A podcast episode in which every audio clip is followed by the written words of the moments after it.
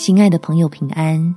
欢迎收听祷告时光，陪你一起祷告，一起亲近神。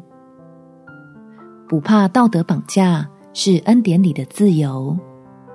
在约翰一书第四章第十八节，爱里没有惧怕，爱既完全，就把惧怕除去，因为惧怕里含着刑罚，惧怕的人在爱里未得完全。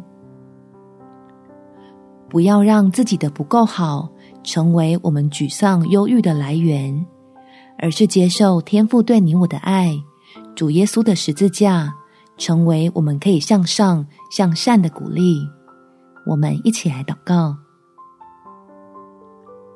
天父，当我被各样的标准折磨得疲惫不堪的时候，辛苦在多重的身份上，想要尽上自己一切的努力。来符合这个社会或是所在的团体定义或者比较出来的好，说白了就是太在意别人对自己的评价，然后忽视自己内在的声音，负荷了超出一个人所能承受的极限。求你让我在真理中找到安慰，得到被肯定的安全感。